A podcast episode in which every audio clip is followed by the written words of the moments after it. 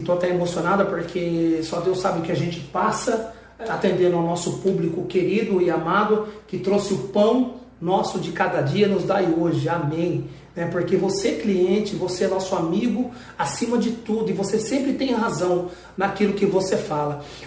O profissional de atendimento que fala que o cliente não tem razão, ele não serve.